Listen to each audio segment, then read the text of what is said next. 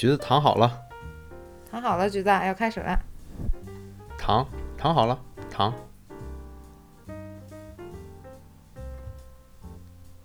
哎，对了，好，麦咪，在美国吃饭呢，有一点让我感觉比较难受的啊，就是我们在流行移动支付的国家待了太久之后啊，一到美国发现每顿饭都得掏现金、掏信用卡，实在让我感觉有点憋屈。你说掏现金憋屈，我能理解；掏信用卡，你掏手机不也是 往外掏吗？我手机是永远拿在手里的，我信用卡一直在包里，怎么能一样？在手上的吗？对啊，手机就是永远是这样的，睡觉也是这样枕着它睡，抱着抱着，来。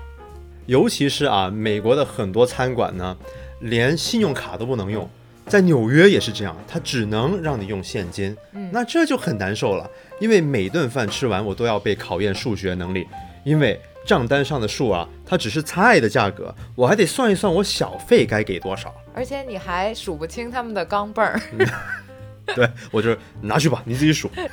所以我们在这个美食系列结束之前，最后再讲一个我们在美国吃饭的一个观察吧，就是美国的小费文化。其实，在美国这个国家，不光是吃饭，包括打车和其他的一些服务，他们都是要收小费的。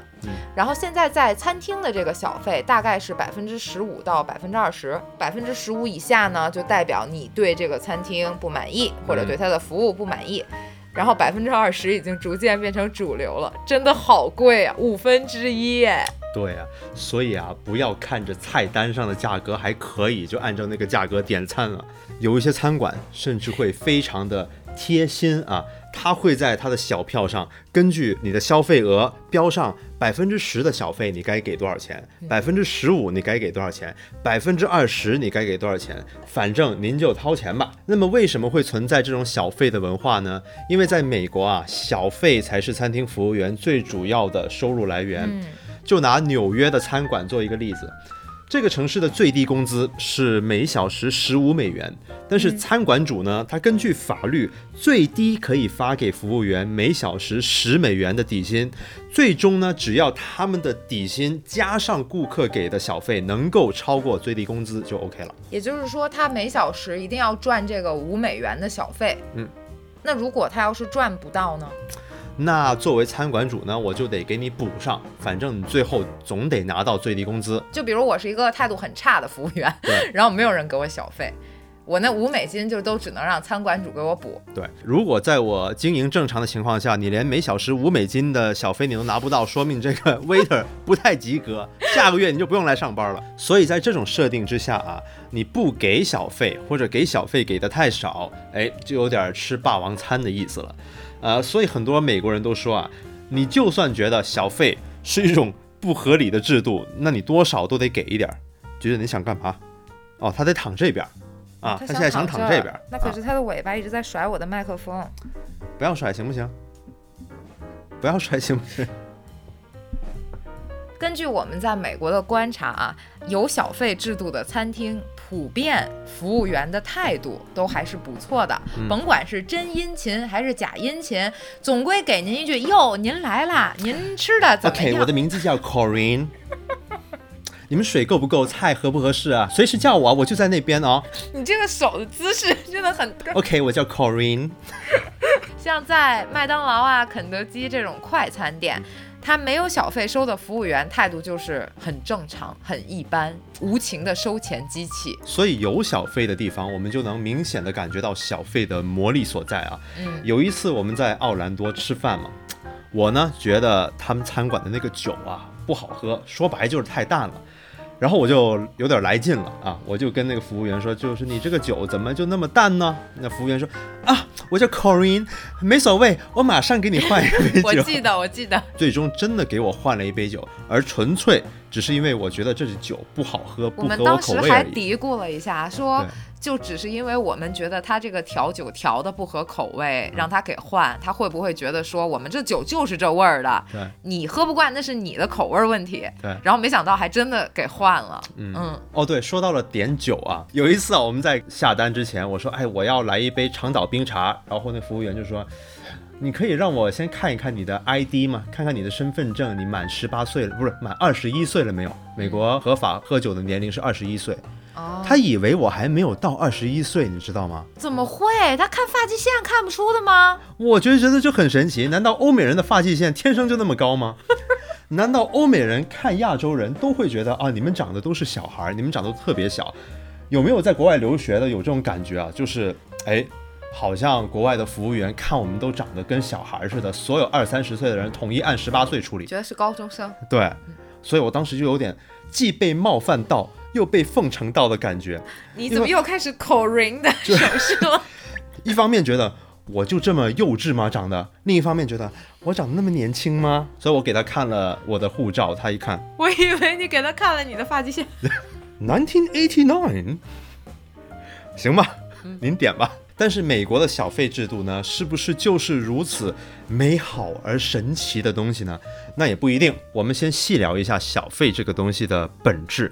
这其实是一个很基本的经济学逻辑，人都是要有了激励才会有动力，而最直接的激励，其实说白了就是钱啊。在资本主义的国度，最直接的激励就是钱。take my money。给的钱越多，服务员的动力就越足。这个道理啊，看起来是简单明了的，但是我们仔细想想美国的小费制度的话，就会看出来有哪里不对。是的，我们的一个粉丝牧野知性在上次我们的视频留留言说，他印象比较深，就是小费在美国是明着要，但是在英国是可以给可以不给的，是你有主动权的。网上大部分介绍美国小费的文章都说，在美国给小费已经成为固定动作了。嗯，意思就是说，就算服务员的服务再差，你对他再不满意。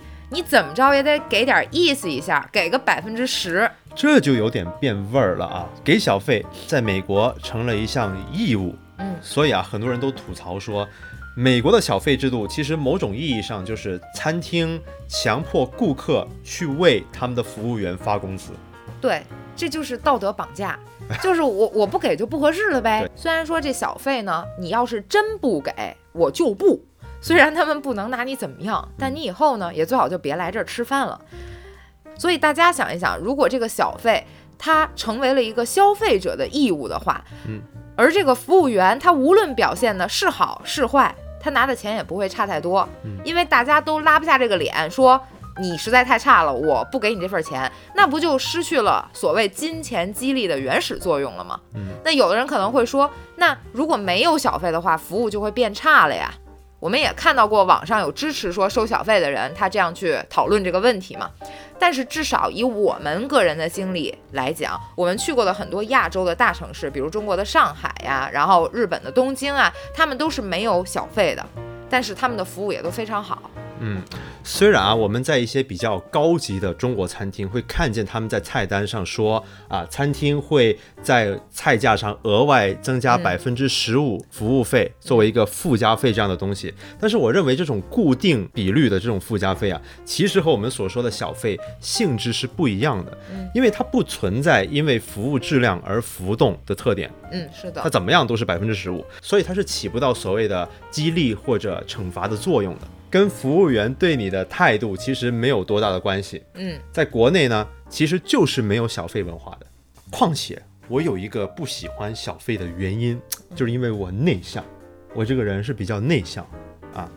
什么是面神啊？你这个没事儿没事儿。啊，对，这个小费制度呢，让我这个内向的人总是很紧张。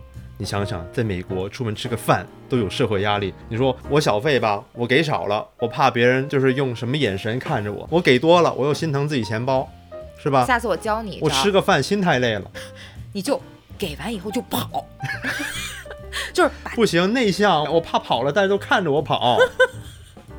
话说回来啊，我们有个发现呢，在美国很多餐馆，服务员在给你拿那个账单的时候，嗯他们给了你之后就会很自觉的走开，因为他们知道如果他看着你给钱的话，会给你压力，是的，所以作为他们就是贴心服务的一部分，自觉的走开了。你们给了钱就自己走吧。其实这个小费就有点像是打赏的感觉。嗯也不是说在中国就没有这个打赏，虽然我们没有小费啊，我在中国也是给过这个所谓的就是小费打赏型小费的。嗯服务好的时候就真的会，比如我有一次叫滴滴，然后我同事他把他带回家的那个土特产落在滴滴上了。我们当时是去机场，嗯，然后那个司机其实当时已经开走了，但他开走之后。我就给他打电话嘛，我说能不能帮我们送回来？然后那个司机就真的非常好，他已经都开出去了，又绕回来给我们送了一趟。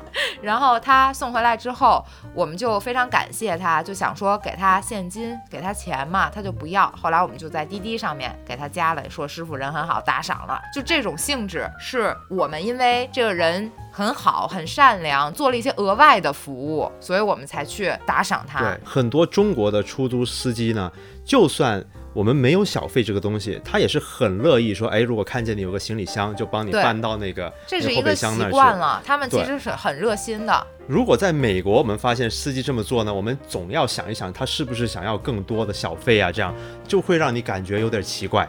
对，就是你不知道他对你的这个谄媚也好，或者说是真情的还是假意的，你总是会产生心理压力，觉得需要给一点小费。但是您跟我就不太一样了。那我跟您也不一样啊！如果您投币呢，我知道您是真情实意的啊。